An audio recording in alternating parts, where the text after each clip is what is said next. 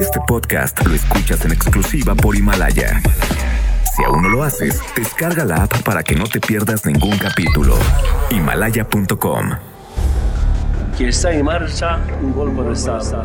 México recibió de Bolivia a un expresidente en fuga. Cuatro años antes, Bolivia recibió de México a un violento narcotraficante en fuga. Esta es la historia de cómo un alto mando del cártel Jalisco Nueva Generación usó la Secretaría de Relaciones Exteriores y el Instituto Nacional de Migración para entrar al país de Evo Morales, usarlo como escondite y desde ahí blanquear el dinero que su familia consiguió desangrando a México. Si tuviéramos que marcar un inicio de esta historia, arrancaría en Aguililla, Michoacán, en el verano de 1996. Dos treintañeros, Rosalinda González Valencia y Nemesio Ceguera Cervantes, contraían matrimonio.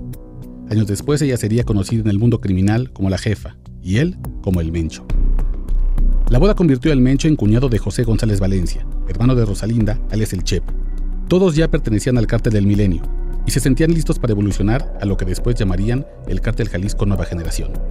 El Mencho era el negociador y el Chepa la cabecilla financiera. Juntos fueron implacables y llevaron su nueva organización a ser el cártel más poderoso del país. Crecieron tanto que se creyeron intocables. Y no fue así. En 2013, el Chepa había ordenado la ejecución del secretario de Turismo del gobierno de Jalisco, Jesús Álvarez, en supuesta venganza porque el funcionario lavaba dinero a sus rivales, los caballeros templarios. Tras el asesinato, el gobierno de Estados Unidos endureció su vigilancia contra él y su cártel, que enviaba toneladas de opioides a la Unión Americana. El Chepa sintió que la suerte se le acababa y que si se quedaba en México, lo atraparía. Decidió huir.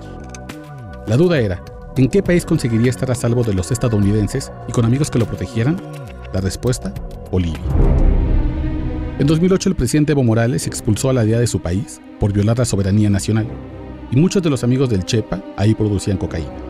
Así que hizo maletas y en 2015 llegó por aire a Bolivia, pese a que el gobierno de Estados Unidos ofrecía una recompensa de 5 millones de dólares por su cabeza. El michoacano usó un pasaporte con el alias Jafet Arias Becerra. Más tarde se sabría que no era un documento falso. Alguien en la Secretaría de Relaciones Exteriores le dio uno real. Y alguien en migración ordenó no decirle al Interpol que ese alias salía de México. Tras una breve escala en Perú, el Chepa, ahora Jafet Arias, se instaló en Santa Cruz, Bolivia, una fértil región donde muchos narcotraficantes se esconden como prósperos empresarios. El Chepa compró un rancho de 1.400 metros cuadrados y cientos de vacas cebú para disfrazarse como un rico ganadero. Le puso alberca olímpica, salón de fiestas chapado en oro y todo lujo en su nueva casa. Entre 2015 y 2017, utilizó la industria carnívora de Bolivia para blanquear millones que su cártel conseguía extorsionando y asesinando. Eso tuvo consecuencias para el país sudamericano. No solo fortaleció a grupos armados bolivianos como el cártel Santa Cruz, sino que corrompió a militares, entre ellos al coronel Gonzalo Medina, exdirector de la Fuerza Especial de Lucha contra el Crimen de esa entidad y acusado de colaborar con narcos. El Chepa también enfermó instituciones bolivianas como el Servicio General de Identificación Personal para obtener, inusualmente rápido, un permiso de residencia temporal. La suerte del mexicano se acabó el 27 de diciembre de hace dos años. Su alias por fin alertó al Interpol y mientras compraba una camiseta durante un viaje navideño con su familia en Taiba, Brasil, fue arrestado. Se identificó con su credencial boliviana, luego con su pasaporte mexicano pero nada cambió su destino. Hoy José González Valencia, el cuñado del Mencho, duerme en la cárcel de máxima seguridad de Mazoro, en Brasil, mientras espera su juicio de extradición a Estados Unidos, donde le esperan cargos por conspirar por llevar marihuana y cocaína.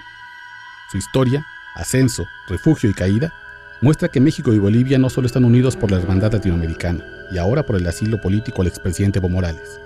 También exhibe una larga línea de cocaína que comienza en Aguililla con el cártel Jalisco Nueva Generación y llega hasta los narcoranchos de Santa Cruz, en Bolivia. Este podcast lo escuchas en exclusiva por Himalaya. Si aún no lo haces, descarga la app para que no te pierdas ningún capítulo. Himalaya.com